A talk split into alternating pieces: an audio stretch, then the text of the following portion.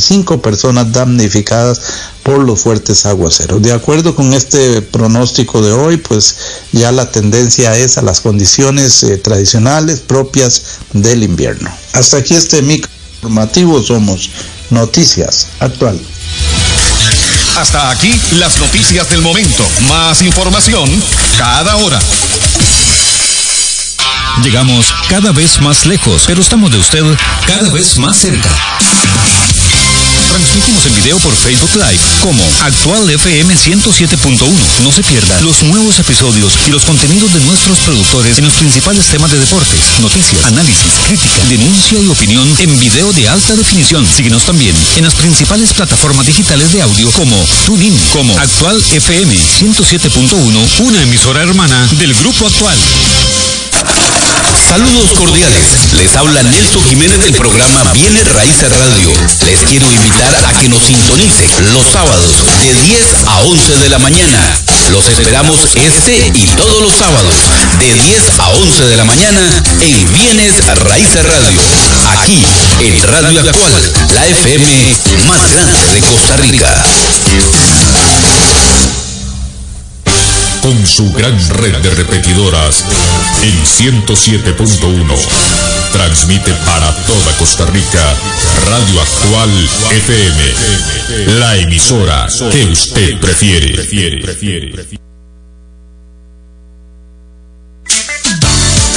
Es hora de café y palabras, conociendo más de la política, la economía y la sociedad de Costa Rica y el mundo con el politólogo Claudio Alpizar Otoya. Café y Palabras. En Radio Actual 107.1 FM. Porque la política sí importa.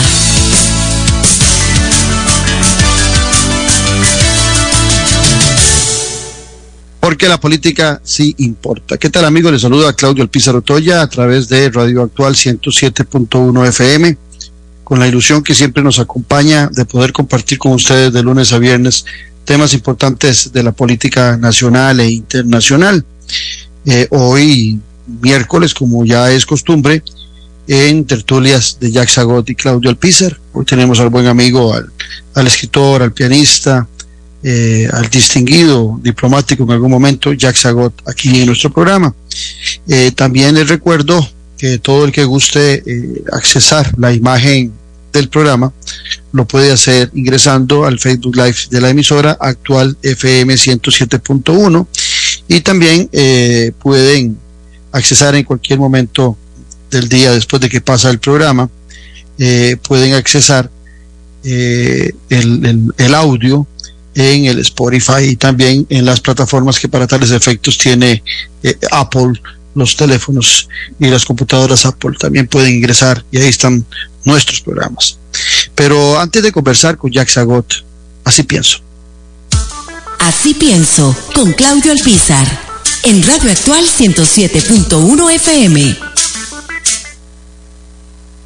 El Plan Nacional de Desarrollo es un tema eh, serio, es un tema importante para establecer los objetivos prioritarios, los desafíos y las tareas que se enmarca un gobierno, hacia dónde va, qué pretende mejorar y sobre todo qué pretende desarrollar en los diferentes eh, tiempos que se establecen para poder lograr objetivos. El Plan Nacional de Desarrollo en Costa Rica se ha vuelto un acto eh, de mercadeo, un, un acto de mucha pompa, pero en el fondo viene quedando eh, rezagado en cuanto a la importancia que se le debe dar en el conjunto de un poder ejecutivo y lo aprueba el poder ejecutivo desde el Ministerio de Planificación y se lo presenta a la ciudadanía.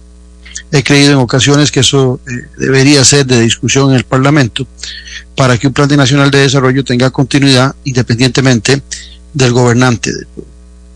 Pero es tan irrelevante para algunos casos y solo para un efecto de una actividad pomposa se utiliza que los gobernantes de turno, eh, el que está en gobierno, lo presenta a los seis, ocho, doce meses después de que ha pasado una etapa sustancial.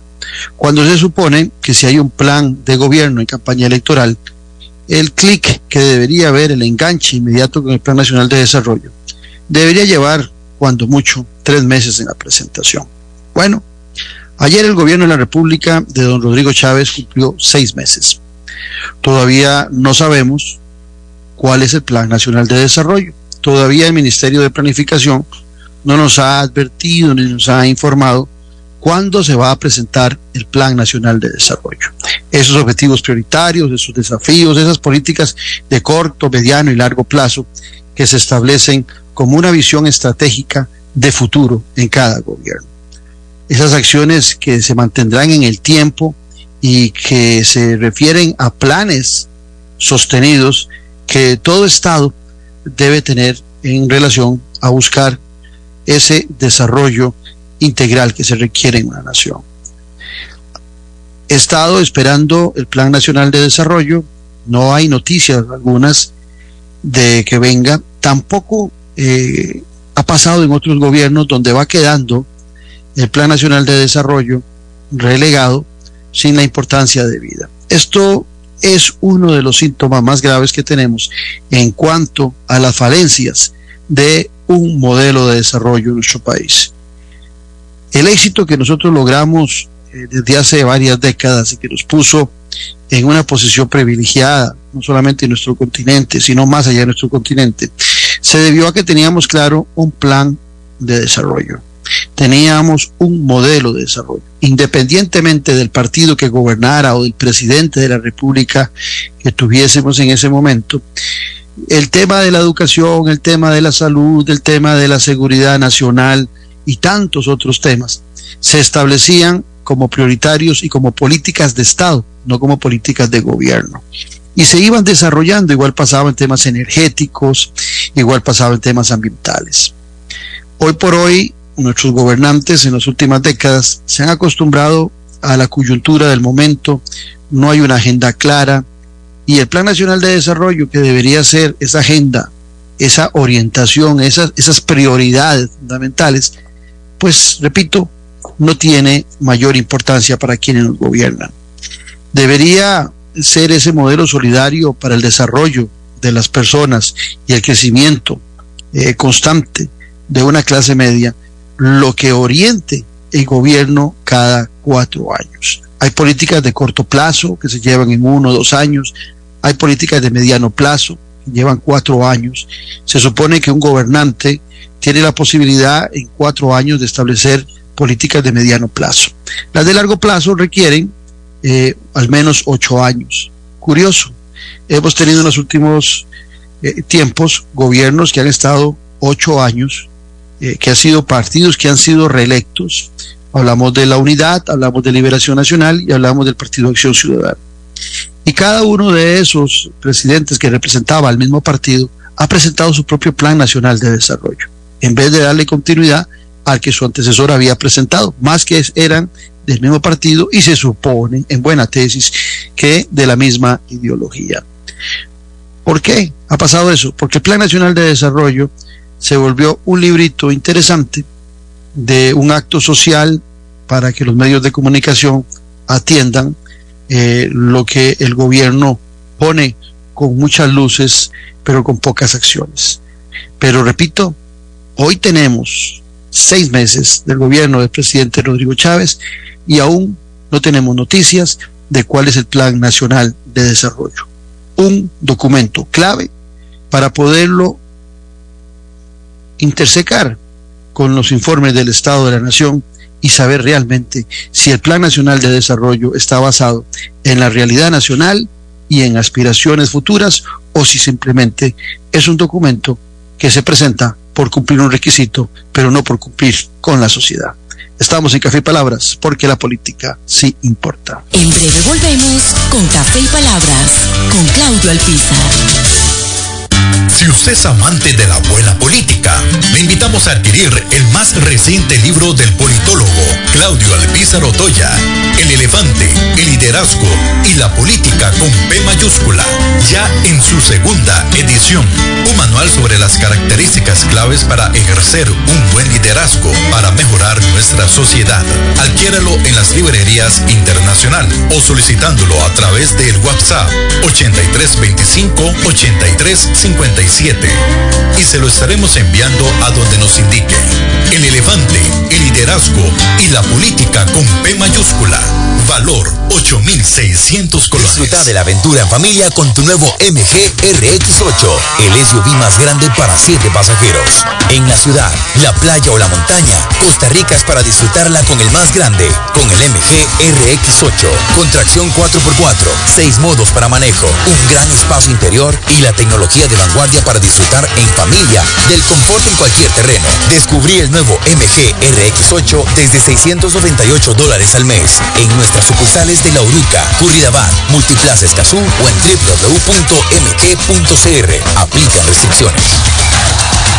Porque también somos parte de esta tierra, vibramos por Costa Rica. Porque sabemos lo que es llevar a nuestra patria en el corazón. Entregamos el nuestro por su desarrollo porque somos 100% ticos, nos mueve la misma energía y nos une los mismos sueños. Grupo ICE, la alineación que te conecta. Nueva temporada de Noches sin Tregua con Claudio Alpizar. Durante 11 temporadas hemos disfrutado junto a usted de lo mejor de la política, de la sociología, de la economía y más, para formarnos como mejores ciudadanos. Acompáñenos todos los domingos al ser en punto a las 8 de la noche. Disfrute de la política con P mayúscula, por Tica Visión y por nuestro canal en YouTube. Noche sin tregua, con los mejores análisis y debates de la política nacional e internacional. Noche sin tregua, la política con P mayúscula. Domingos, 8 pm. El Cestino Gourmet son la combinación ideal para disfrutar de un excelente menú y poder llevarse a casa esos exquisitos ingredientes de la buena mesa italiana. Te brindamos los sabores de Italia, acompañando excelentes vinos de la campiña europea. Y en el Cestino Gourmet tenés un mercado bien surtido, con finos ingredientes que utilizamos acá para que lleves a casa nuestra sazón y elabores tus platillos a nuestro estilo. El Cestino Gourmet pone a Italia en su mesa y en su casa. En Cecino Gourmet encontrará variedad de canastas navideñas con productos seleccionados. Visítenos en Facebook, Instagram y Waze. Teléfono 2572-1256. Revista Decisiones. Una ventana de conocimiento del acontecer nacional e internacional. Disfrute de artículos de opinión y ensayos de grandes profesionales de nuestro país y de otras latitudes. Para el buen lector y para quienes desean fortalecer su criterio. Búsquenos en revistadecisiones.com. Contáctenos al WhatsApp 2273 1473. Revista Decisiones. La huella en la política. Porque también somos parte de esta tierra, vibramos por Costa Rica. Porque sabemos lo que es llevar a nuestra patria en el corazón. Entregamos el nuestro por su desarrollo. Porque somos 100% ticos, nos mueve la misma energía y nos une los mismos sueños. Grupo ICE, la alineación que te conecta. Estamos de vuelta en Café y Palabras con el politólogo Claudio Alpizar. Porque la política se importa, acompañados de don Jack Sagot. Ya qué placer tenerte como siempre los miércoles aquí en Café y Palabras. El placer es mío, el placer es mío, este, eh, sin duda alguna, Claudito. Ahora que te oí hacer tu brillante editorial, me pongo a pensar que un plan nacional de desarrollo solo es concebible, Claudito, en un presidente que ya sabe lo que va a hacer, que entra y asume posición de su investidura ya con una clara noción de lo que va a hacer. Eh, mira, Solís, Alvarado y Chávez básicamente llegaron a la presidencia a aprender cómo se es presidente. escuelita para la niña Pochita de ser presidente, ¿verdad? El Paco y Lola de ser presidentes. Mamá amasa la masa, papá ama mamá, mamá me mima, etcétera, etcétera. Entonces, claro, e, en esa curva de aprendizaje para ser jefe de Estado, se les va un año o se les van dos años, porque no saben, no saben, no saben realmente lo que es ser presidente. Llegan a aprender.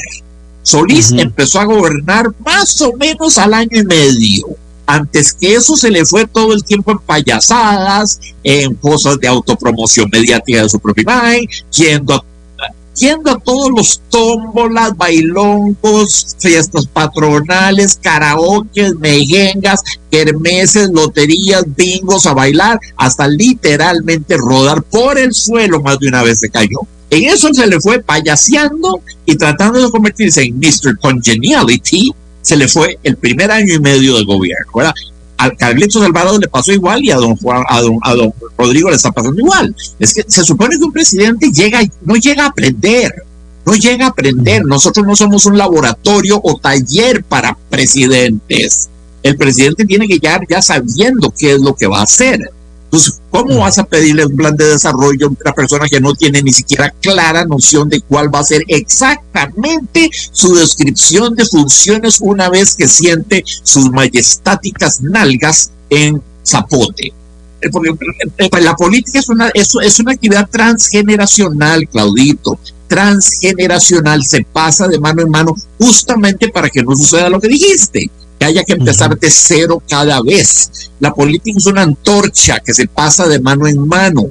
No hay que hacer tabula rasa del pasado, no hay que hacer tabula rasa. Antes bien, hay que apoyarse en la plataforma que los predecesores, para bien o para mal, dejaron sentada. Eso es una carrera de relevos con la antorcha. Es, es un relevo generacional.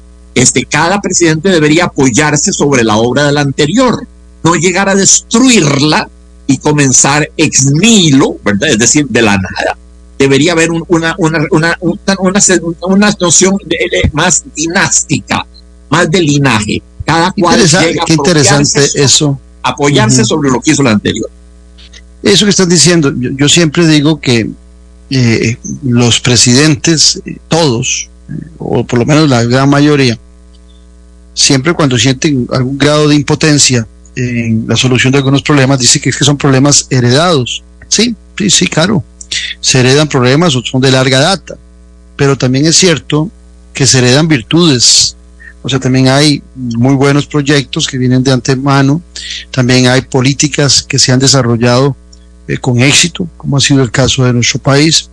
Eh, yo me niego a, aceptar lo que algunos repiten eh, a veces como logras de que este es un país fracasado, es un país exitoso y que han habido presidentes que nos han fallado en X o Y cosas, sí, pero también es cierto que la mayoría de los que han llegado a gobernar desde, desde siempre han llegado a tratar de imponer eh, algún grado de, de creatividad o de algún, algún aporte al país. No todo lo que han hecho, nadie se va haciéndolo todo perfecto, pero tampoco nadie se va sin hacer nada en la política nacional.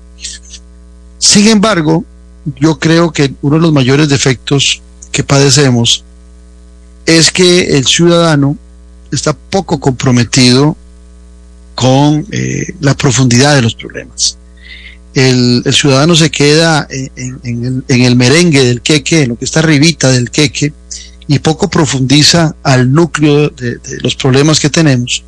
Y es ahí donde un plan nacional de desarrollo se vuelve importante, pero también como lo decía, eh, a mí me sorprende porque un plan nacional de desarrollo, la palabra desarrollo, ya en el caso personal, cuando uno se desarrolla, el individuo requiere muchos años. Eh, no te desarrollas desde que naces al mes o a los dos meses, ni siquiera a los seis años, a los ocho, ni a los quince, ni a los veinte. Es un proceso de desarrollo lo que uno va teniendo. Igual pasa en una sociedad, una sociedad no se puede desarrollar de la noche a la mañana. Entonces, a, mí me sorprende cuando los presidentes presentan un plan nacional de desarrollo, que es como eh, el sueño particular de ellos, obviando en muchas ocasiones eh, esas virtudes que hay y también obviando los problemas que hay. Y el plan nacional no se sostiene en el tiempo. Yo, yo no me explico cómo alguien puede pretender desarrollar un país en cuatro años. Debería ser una cadena de buenos gobiernos con eso que vos decías, no importa si Jack tiene una ideología diferente a la de Claudio Alpizar, si Jack tiene un estilo diferente al de Claudio Alpizar, si tiene algunas prioridades sobre las que tiene Claudio Alpizar, pero sí es importante que haya un esqueleto, que haya una columna vertebral, que nosotros la tuvimos. Nosotros la tuvimos en el tema de educación, en el tema de salud, en el tema de un país eh, seguro, en el tema eh, ambiental, en el tema energético, pero como que en el devenir de los tiempos fuimos perdiendo esa visión de futuro. Y entonces la inmediatez nos consume hoy. Y la inmediatez no requiere un plan nacional de desarrollo, porque lo que hay que solucionar es el problema de hoy y punto. Vivimos en el ik et nunc, en el aquí y el ahora. Lo que pasó hace 50 años ya no nos interesa y lo que pueda suceder de aquí a 50 años no nos, no nos toca en lo absoluto. y esa, eh, decía Ortega y Gasset que ah, la vida era esencialmente una estructura, decía. La vida es esencialmente una estructura y la sociedad como parte de la vida es una estructura. Decía él, mejor una mala estructura que ausencia total de estructura. Esa estructura de una nación, esa estructura social, política, económica, histórica, cultural, esa estructura solo se cimenta, solo se va construyendo con el tiempo de manera transgeneracional, insisto, ese es el trabajo de la historia. La historia nos va cincelando, nos va puliendo, nos va burilando, como, como Miguel Ángel haciendo el, David o la Pietà, ¿verdad? Es una cristalización que demanda tiempo, demanda la transferencia de conocimientos y de saberes de una generación a otra.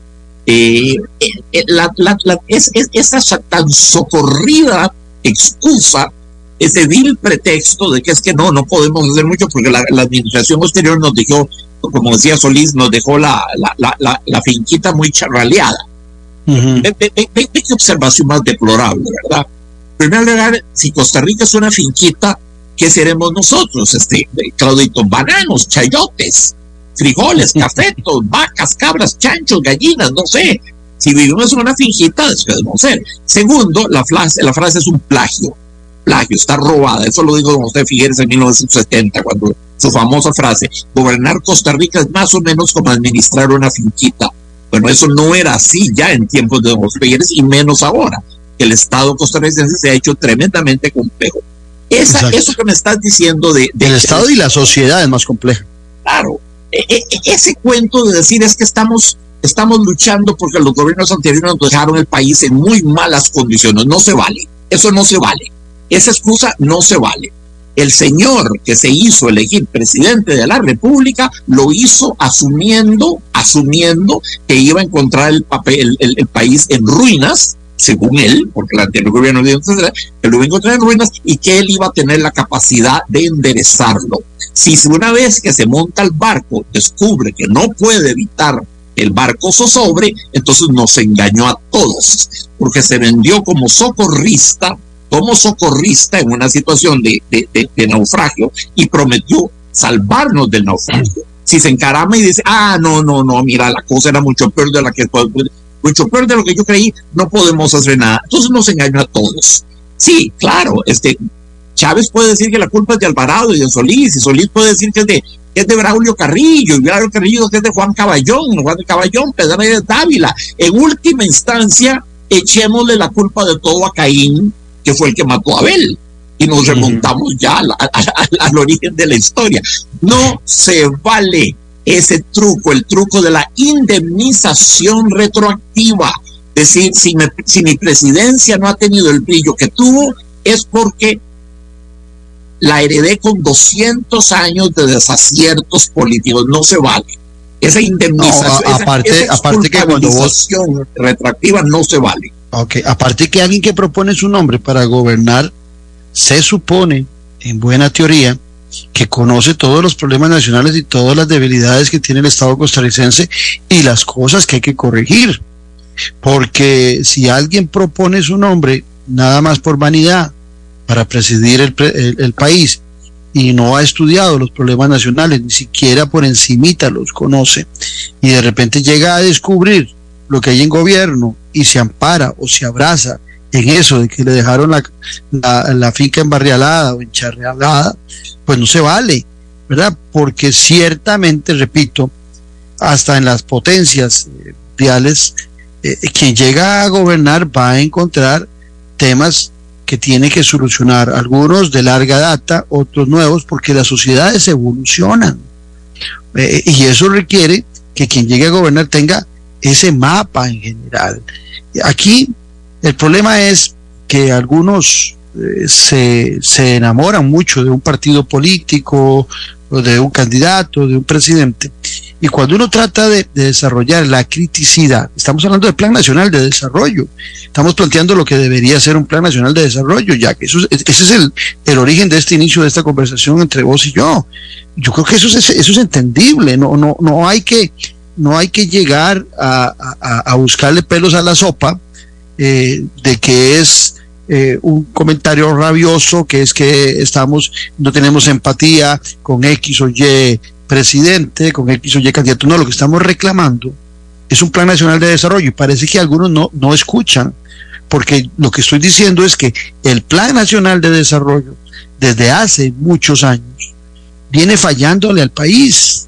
El plan nacional de desarrollo es, es, es un es un evento social que se desarrolla en el Melico, en el Teatro Nacional, pero que en el fondo no es a vos que te tengo al frente me vas a entender muy bien esto, no es la partitura que va a tener a aquel que es el presidente de la República, que es el, el, maestro de la orquesta, quien tiene la batuta, y que con esa batuta y que con esa partitura va a gobernar. Yo no sé dónde está la complicación de algunos de no comprender que es un plan nacional de desarrollo.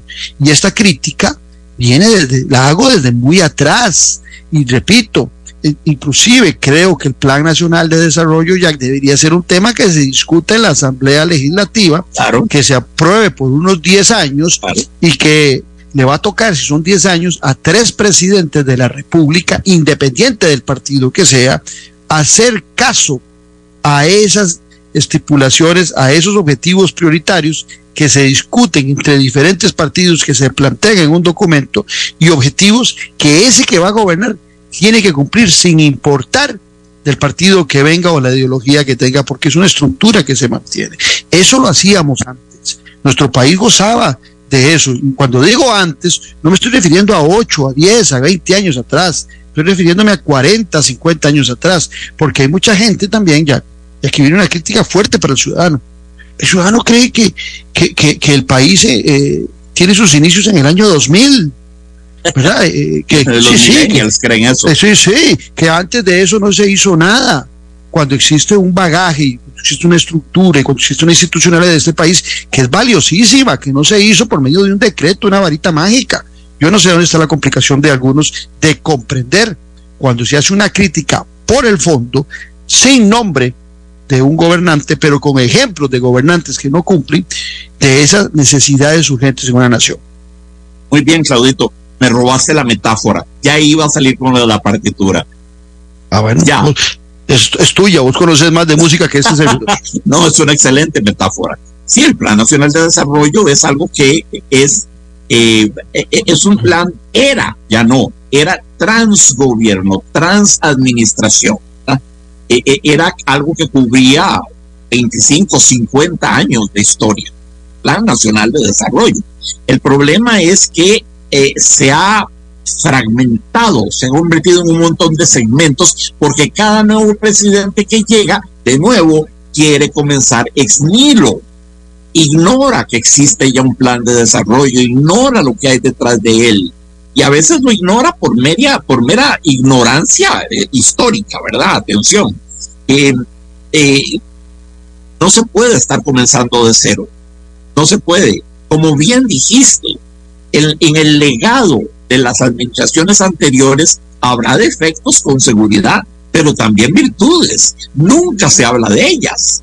Nunca se habla de las conquistas anteriores que permitirán que el nuevo mandatario se apoye sobre ellas y mire más alto.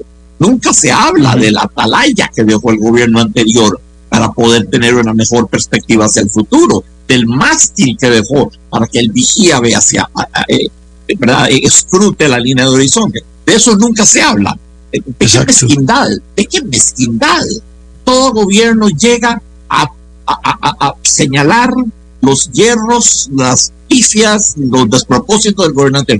Ningún, ningún gobernante llega a decir, bueno, la administración al anterior nos dejó esto y esto y esto y esto bueno sobre lo cual podemos apoyarnos. Carecen de la grandeza de espíritu, carecen de la nobleza de alma, carecen de la generosidad para decir eso. Son almas de cántaro, almas de cántaro. Es, es, uh, ellos creen que eh, eh, dándole su lugar histórico a los aportes de los gobiernos anteriores, minimizan la labor de su gobierno. No es así, no es así. Es una cuestión de caballerosidad, es una cuestión elemental. Si un antecesor, si un, predecesor en el, gobierno de la República, eh, pese a sus múltiples hierros, hizo una cosa buena, una cosa buena, merece ser mencionada, merece serle darle, dársele el crédito. Así, lo primero que tendría que tener un presidente de la película, de la, de la República, es, es nobleza, es capaz para reconocer los aciertos de quienes lo precedieron en el ejercicio de, la gobernanza. Pero eso no se ve nunca. Llegan a destruir todo lo que se hizo antes. El mundo comienza siempre con ellos. Ellos son el Big Bang. Cada nuevo presidente se cree el Big Bang. Ahí comienza la expansión del universo, de la materia, del espacio. No hay nada antes que ellos y la historia del país comienza con ellos quisieran pensarlo. No, no es así. No es, evidentemente no es así. El menor uso de la, del, del sentido común nos pone en evidencia que no es así. Ningún presidente es el Big Bang, ¿verdad? Este, eh, sí, a mí me entristece mucho esa, esa mezquindad, la, política inherente a la política, la mezquindad, la pequeñez, la envidia, no saber decir mi predecesor hizo esto y esto y esto bueno, lo vamos a rescatar, lo vamos a preservar, lo vamos a consolidar porque son aciertos. Nunca dicen eso. Son como los entrenadores de fútbol, ¿verdad? No, son nunca, no son nunca capaces de felicitar al rival, jamás buena palabra para felicitar al rival. Es horrible, es horrible. Hoy, hoy casualmente leía un artículo tuyo donde vos hacías unas comparaciones eh, de fútbol. Y yo te decía fuera de micrófonos, antes de que empezáramos el programa, de que a mí siempre me ha parecido que cuando uno utiliza el fútbol como metáfora para analizar la política, es muy oportuno. Eh, veía también en la mañana, eh, no sé si fue una lectura o fue un videito, que hacía referencia de que si vos querés llegar rápido a un sitio, eh, lo puedes hacer en forma individual. O sea, vos puedes llegar muy rápido si vas solo, porque corres y corres. Pero si vas en equipo, llegas con solidez y llegas eh, realmente a transformar. Entonces, algunos pretenden en política correr rápido, sin saber el rumbo, eh, porque es más fácil despegar solo que el tratar de arrancar con un equipo y ir coordinando los movimientos para llegar a ese mismo sitio. Eso es más complicado.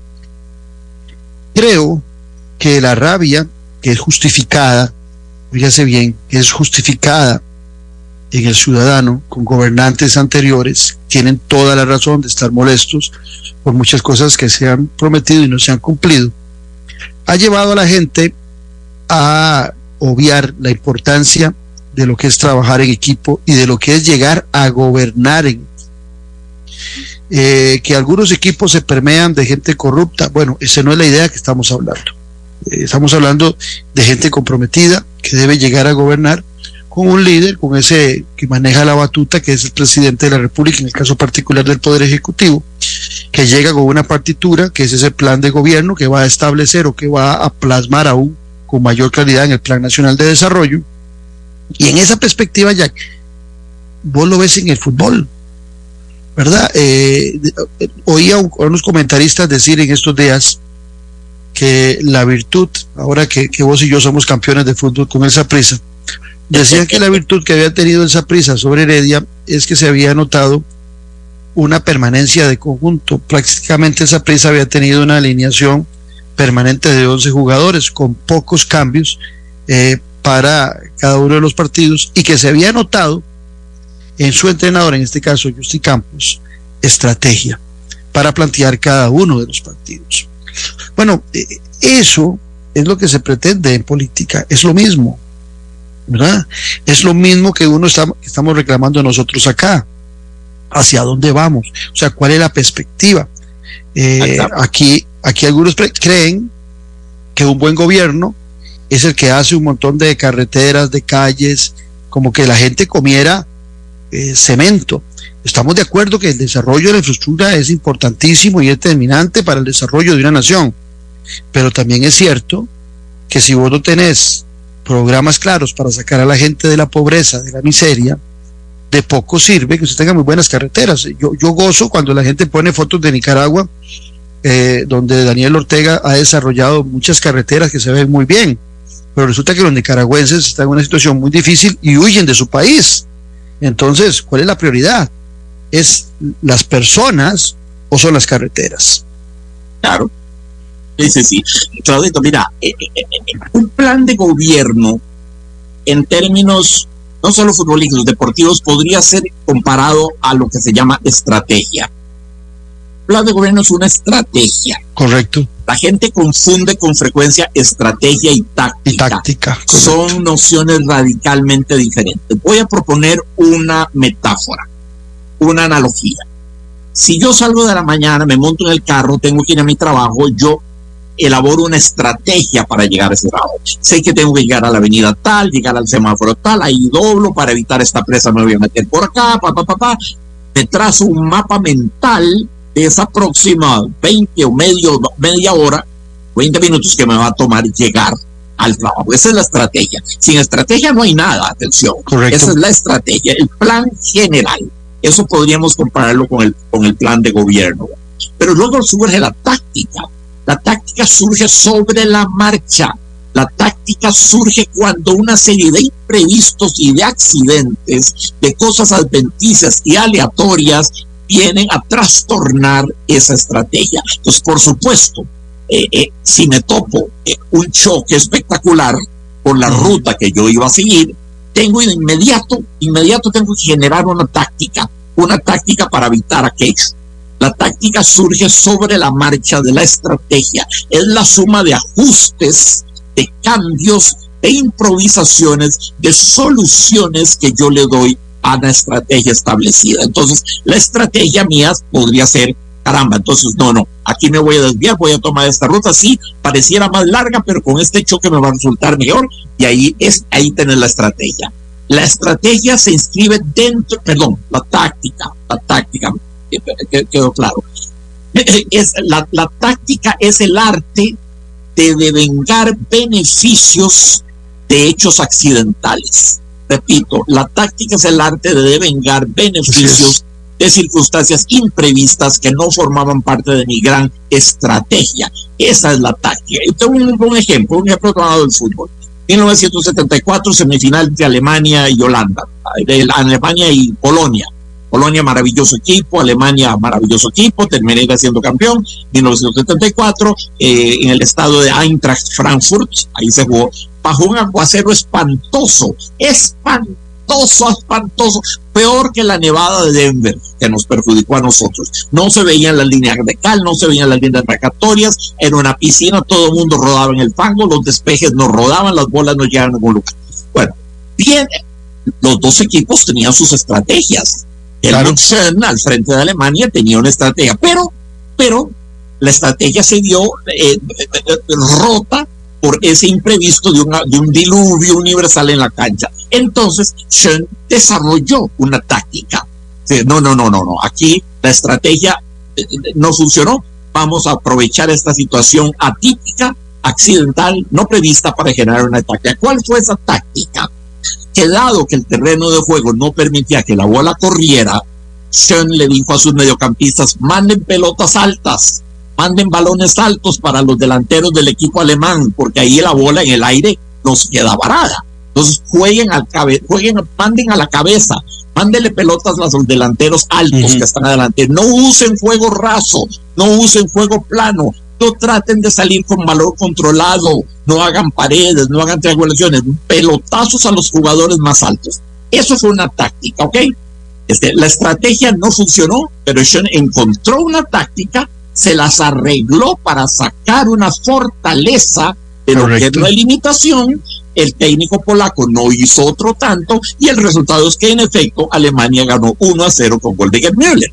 Pero igual el, el, Plan Nacional de Desarrollo es una estrategia. Después se pueden incluir una serie de cambios tácticos, porque nada está escrito sobre el granito, ¿verdad? Eh, pero, pero sin estrategia no hay táctica, sin estrategia no hay nada, sin plan de gobierno no hay nada más que improvisación. Y nosotros, Claudito y yo, podemos darnos el gusto de improvisar lo que nos dé la gana porque estamos en nuestro programa, pero un presidente no puede usar al país como pista para improvisar. Nosotros no somos conejillos de indias ni ratones de laboratorio, no experimenten con nosotros no nos usen para experimentar, lleguen con sus ideas ya bien establecidas, señores, y ahí veremos, que, ahí veremos, ahí comenzamos a hablar. De acuerdo. Estamos conversando, estamos en tertulias con Jack Sagod aquí en Café y Palabras, aquí donde la política se importa. Café y Palabras con Claudio Alpizar.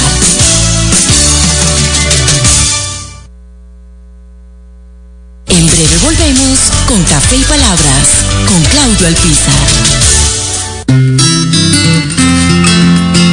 Nueva temporada de Noche sin Tregua con Claudio Alpizar. Durante 11 temporadas hemos disfrutado junto a usted de lo mejor de la política, sociología, de la economía y más, para formarnos como mejores ciudadanos. Acompáñenos todos los domingos al ser en punto a las 8 de la noche. Disfrute de la política con P mayúscula, por Tica Visión y por nuestro canal en YouTube. Noche sin tregua, con los mejores análisis y debates de la política nacional e internacional. Noche sin tregua, la política con P mayúscula. Domingos, 8 pm. Es amante de la buena política, le invitamos a adquirir el más reciente libro del politólogo Claudio Alpizar Otoya, El elefante, el liderazgo y la política con P mayúscula, ya en su segunda edición. Un manual sobre las características claves para ejercer un buen liderazgo para mejorar nuestra sociedad. Adquiéralo en las librerías internacional o solicitándolo a través del WhatsApp 8325 8357 y se lo estaremos enviando a donde nos indique. El elefante, el liderazgo y la política con P mayúscula. Valor 8600 colores. Disfruta de la aventura en familia con tu nuevo MG RX8, el SUV más grande para 7 pasajeros. En la ciudad, la playa o la montaña, Costa Rica es para disfrutarla con el más grande, con el MG RX8, con tracción 4x4, 6 modos para manejo, un gran espacio interior y la tecnología de vanguardia para disfrutar en familia del confort en cualquier terreno. Descubrí el nuevo MG RX8 desde 698 dólares al mes en nuestras sucursales de La Uruca, Curridabat, Multiplaza Escazú o en www.mg.cr. Aplican restricciones. Intestino Gourmet son la combinación ideal para disfrutar de un excelente menú y poder llevarse a casa esos exquisitos ingredientes de la buena mesa italiana. Te brindamos los sabores de Italia, acompañando excelentes vinos de la campiña europea. Y en el Cestino Gourmet tenés un mercado bien surtido, con finos ingredientes que utilizamos acá para que lleves a casa nuestra sazón y elabores tus platillos a nuestro estilo. El Cestino Gourmet pone a Italia en su mesa y en su casa. En Cestino Gourmet encontrará variedad de canastas navideñas con productos seleccionados. Visítenos en Facebook, Instagram y Waze. Teléfono 2572 1256. Revista Decisiones, una ventana de conocimiento del acontecer nacional e internacional.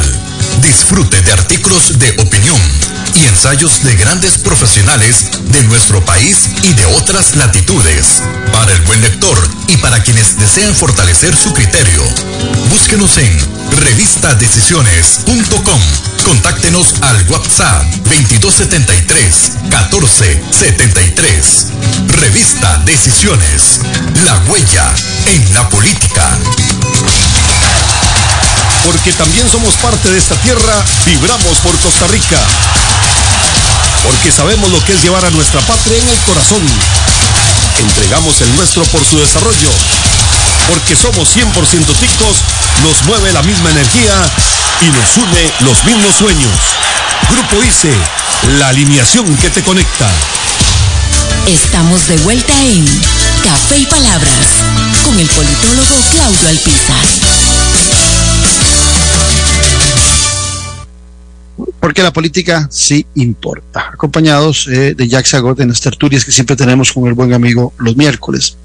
Jack, ahora que hablabas de, táctica y de estrategia, me acordé, y lo acabo de buscar, de un poema de Mario Benedetti, que lo yo mucho en las clases de ciencias políticas y administración pública en la universidad, para que la gente comprendiera la diferencia, porque eh, en ocasiones, como sucede con muchas otras palabras, la gente los usa como sinónimos, como que la estrategia y la, y la No táctica son, y no no lo son, son. no Muy son diferentes. entender eso. Sí, entonces te, te voy a leer el, el- Dale. el- el poema. Eh, no soy yo así como muy versado en la poesía, pero, pero, me, pero me gusta. Dice Mario Benedetti, mi táctica es mirarte, aprender cómo sos, quererte como sos. Mi táctica es hablarte y escucharte, construir con palabras un puente indestructible. Mi táctica es quedarme en tu recuerdo. No sé cómo, ni sé con qué pretexto, pero quedarme en vos. Mi táctica es ser franco y saber que sos franca y que no nos vendamos simulacros para que entre los dos no haya telón ni abismo. Mi estrategia es, en cambio, más profunda y más simple. Mi estrategia es que un día cualquiera, no sé cómo ni sé con qué pretexto, por fin me necesites. Entonces, ve, ve- ve qué interesante que en un poema de amor, ¿verdad? Ajá. Mario Benedetti utiliza los dos conceptos, las tácticas, o sea, lo que él está haciendo para llamar la atención, para ganarse el amor de esa persona, pero su estrategia es lo grande, es más profunda, es más simple, dice, y es que por fin me necesites, o sea, que por fin digas, quiero que estés conmigo. Sí, la, la estrategia es una noción mucho más vasta que la de táctica, ¿verdad? Mucho más vasta. En materia amorosa, la estrategia siempre va a ser quiero seducirte al punto de que me ames como yo te amo. Es, no hay otra. En materia, en materia amatoria, esa es. Quiero seducirte, estoy procediendo a seducirte para lograr que me ames como yo te amo. Pero luego viene la táctica. Muy bonita su estrategia, señor. Pero ¿cómo la va a implementar? ¿Con qué recursos muy concretos va a lograr eso? La estrategia es, en ajedrez, por ejemplo, abrir con la defensa siciliana. O con la defensa india del rey. O con la variante Nactors de la defensa no sé qué. Ahí, ahí tenés un cierto, un, ya un, un programa, ¿verdad? Un programa. Eh, o en fútbol, la estrategia es voy a jugar al 4-3-3. Bueno, muy bien la estrategia, maravilloso. Sin estrategia no hay nada.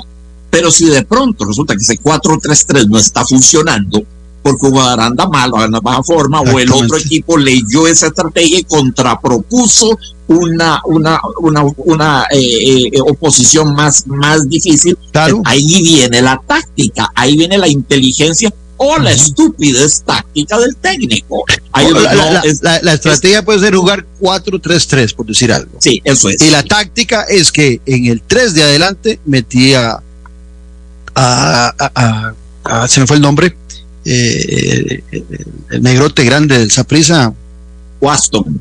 a Waston. Metía Sí. a Waston adelante, esa, es la, esa, es la, esa es la táctica. Él, no es delante, él no es delantero. Mi estrategia es 4-3-3. Meto a alguien sí. que es defensa como delantero. Esa es la diferencia, por eso me parece La, muy bien la estrategia, la atención. estrategia, la estrategia es de nuevo para volver a Ortega Gasset, la estructura. Sin estructura no hay nada. Y repito, la noción biologista de Ortega, para Ortega la vida era básicamente una estructura. Y ese, eh, Claudito, es cierto, no hay vida desestructurada, ni a nivel de las amebas, ni a nivel de los seres humanos, no existe organismo alguno que sea desestructurado, sería un caos. Sí, la estrategia es 4-3-3. La táctica es que, caramba, este delantero no la está viendo como delantero, me lo tiene muy marcado, lo están volando, lo están botando, el fútbol del equipo. Bueno, voy a retrasarlo al medio campo y hacer una especie de 4-4-2 para ponerle una función más creativa y menos puramente punta de lanza. Eso es táctica, eso es táctica, ¿verdad? Correcto. Eh, eh, eh, eh, cuando, cuando, estamos hablando de política y cuando estamos hablando del Plan Nacional de Desarrollo, estamos hablando de esa gran estrategia. Claro. Pero, pero lo que está fallando en la política es que no hay ni, estrategia ni táctica, Claudio. no, hay, no hay el plan grande, cohesivo, el macroplan, el plan que debería ser, debería ser transhistórico, transgeneracional, debería ser un plan para 50 años, debería serlo, ¿verdad? No hay eso y tampoco hay táctica. Nuestros gobernantes no son ni buenos estrategas ni buenos tácticos. Ese es el problema. Eh, eh, apenas les cambian un poquito el libreto que tenían pautado, les cambian un poquito el guion que habían planeado, es aquello es un completo caos, ¿verdad? Pues no tienen inteligencia táctica. Ve qué interesante lo que estás diciendo. Antes un saludo a mis dos buenos amigos Arturo Kovac y Arturo Cel. Un saludo a los Arturos. Eh, ve, ve, ve, qué interesante lo que estás diciendo. Fíjate que hace, ¿qué fue? En el 94 fue Brasil, ¿verdad? El Mundial de Brasil. Entonces hace eh, ocho años yo tuve en dos ocasiones a Jorge Luis Pinto en el programa de televisión en Noches sin Tregua y el que quiera puede ingresar a verlos porque ahí están en el canal de YouTube de Noches y Tregua.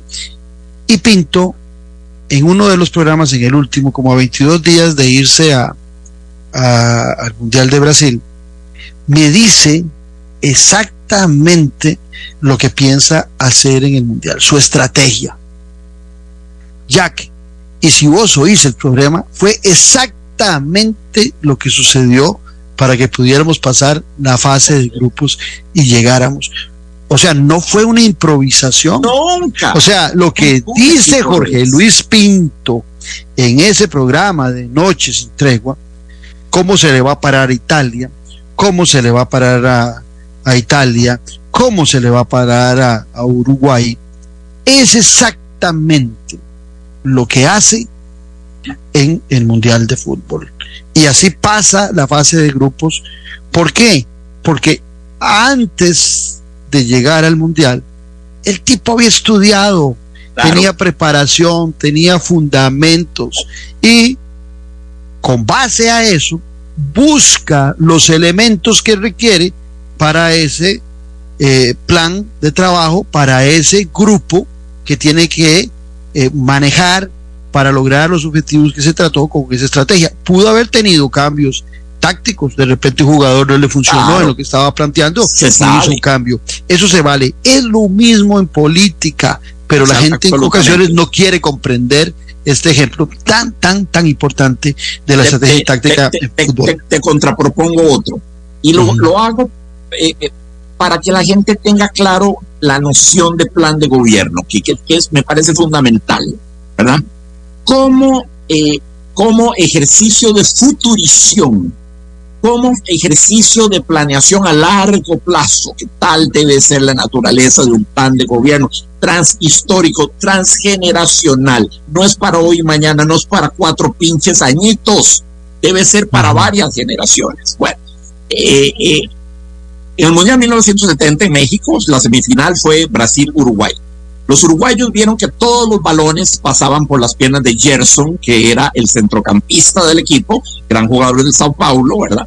Este, Gerson era el director de orquesta, era el armador, el, que proyectaba, el que ponía a correr a todo el mundo, el que hacía los pases de 40 metros, era el, director de orquesta. Entonces, los uruguayos entraron con la específica labor de moler a patadas a Gerson. No lo dejaban tocar bola porque lo botaba. Esa era la consigna, era demuelan eh, a, a, a Gerson, ¿verdad? E, eso era.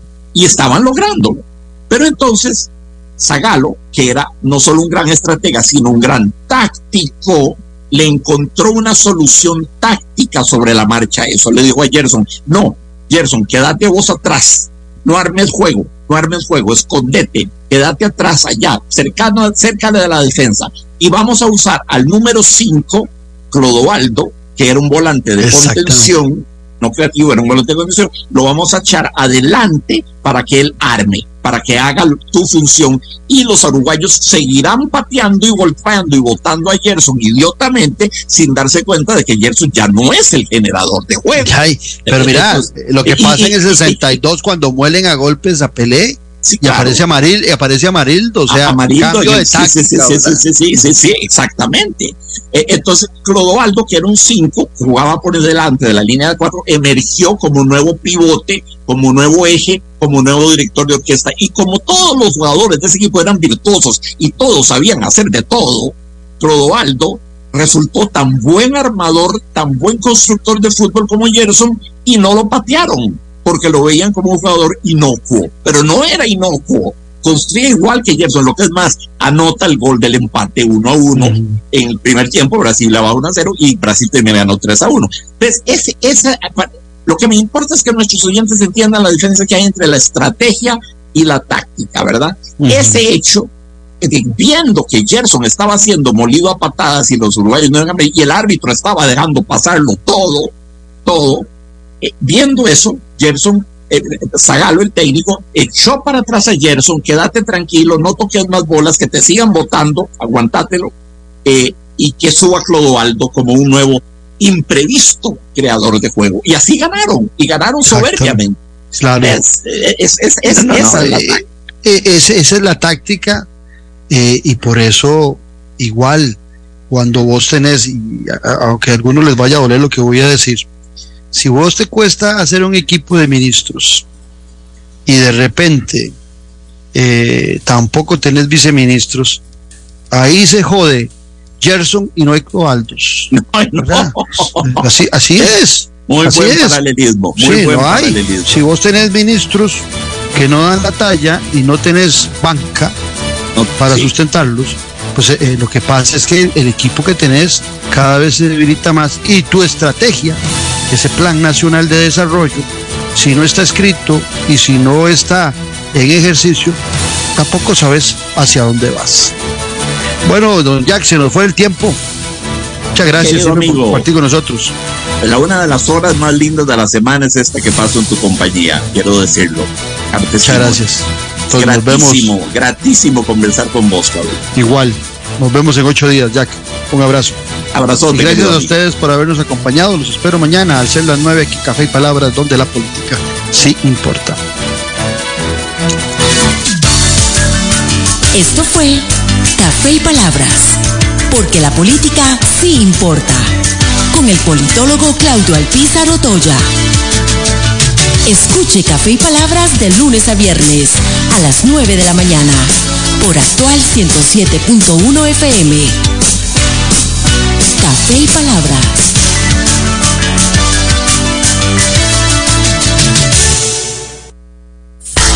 Aquí y ahora, las noticias del momento en Actual FM. El INA Cartago le invita a la exposición Vidrio, un gran pasado, un claro presente y un brillante futuro. Un recorrido del vidrio a través de la historia de la humanidad y sus diferentes usos. Del 8 al 23 de noviembre. De 8 de la mañana a 2 de la tarde. En el INA Cartago. Costado norte del Centro Comercial Metrocentro, Cartago. Entrada gratuita. INA. Tecnología e innovación para la empleabilidad.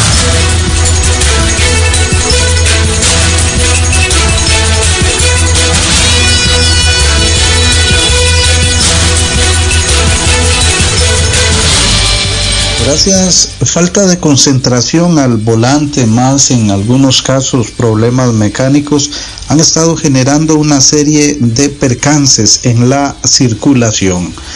Uno de los más llamativos fue eh, la caída de una unidad de tránsito el pasado fin de semana a un acantilado con todo y el oficial de tránsito, luego de que por razones aún no plenamente esclarecidas se salió de la carretera, esto en la parte extrema sur de nuestro país.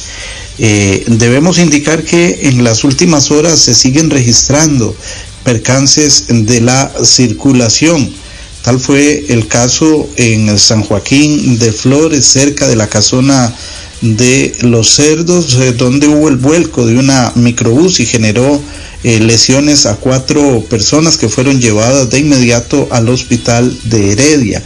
Y en la autopista General Cañas, antes de Lina, hubo una aparatosa colisión de tres vehículos esta mañana contra eh, un autobús hubo necesidad de trasladar de urgencia a tres personas al Hospital México, es decir, a escasos 200, 300 metros del sitio donde acudieron también eh, socorristas de la Benemérita Cruz Roja y eh, bomberos. También se reportó otro accidente de tránsito eh, hace algunas horas en la ruta 243 que comunica Pérez Celedón con Dominical en la cercanía de Tinamastes, esto de Pérez